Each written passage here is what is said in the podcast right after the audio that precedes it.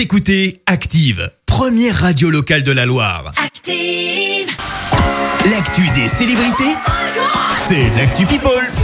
Allez, un peu de légèreté avec l'actu people. Exactement, et en plus, Christophe, aujourd'hui, on débute Oui. par un fashion faux pas. Et oui, je suis très sérieuse. Un fashion faux pas, ok. signé en plus d'un people assez connu, David Beckham. Alors, tu vas me dire, mon Dieu, mais qu'est-ce qu'il a fait? Ouais. Eh ben, il a tout simplement osé, oui, je Oui. te le dis, le claquet de chaussettes. Non Tout à fait. Et que fait, que fait. fait Victoria Alors attends, là où c'est d'autant plus comique, c'est qu'il parlait en fait dans une interview de Oui. la collection de sa femme, Ouais. merveilleux, et de comment elle l'a euh, conçu pendant le confinement, alors que les Fashion Week ont repris au compte-gouttes. Euh, non, euh, mais promis, promis, pas question de claquettes chaussettes a priori dans la collection de Victoria, même si elle a vu son mari dans ce, dans ce, dans cette tenue-là. Oh là là là là Ouais, la ouais, exactement. honte. Claquettes Mais pas chaussettes. lui, Ouais, non, c'est compliqué.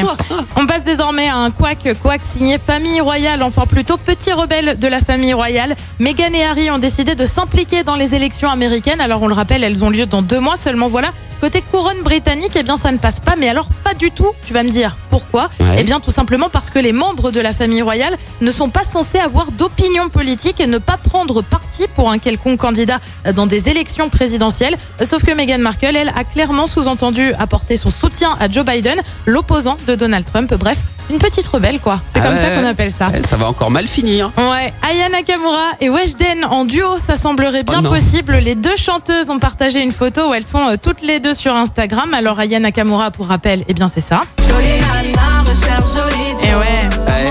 Bah bien sûr, son dernier titre, sur Jolie Active, Nana, Jolie on l'écoute sur. Active, bien évidemment.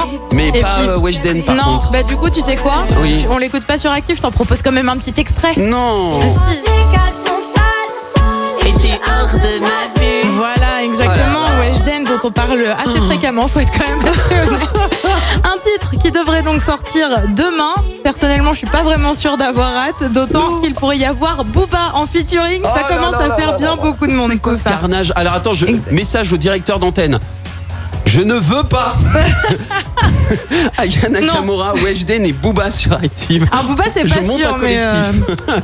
Donc voilà. Et puis on termine quand même avec un sujet un petit peu plus sérieux. On termine par des confessions des deux fils de Bourville, Dominique et Philippe, qui ont en effet confié ne pas toucher beaucoup de droits de leur père. Lui qui est mort depuis maintenant 50 ans. Alors Bourville, c'est bien sûr un acteur emblématique dans La Grande Vadrouille ou encore Le Cornio. Malgré cela, même Bourville lui-même n'avait pas vraiment misé sur sa carrière. Il n'a pas produit par exemple lui-même ses plus grands succès. Résultat, La Grande Vadrouille par exemple, ça n'est qu'entre 4 et 8 000 euros par an pour ses fils. C'est pas grand Ouais, chose. ça fait c'est Pour rien. avoir une idée de la comparaison, Louis de Funès lui rapporte un demi-million d'euros par an à Ouh. Studio Canal et Gamon. Ah oui, Et Gaumont, effectivement. pardon.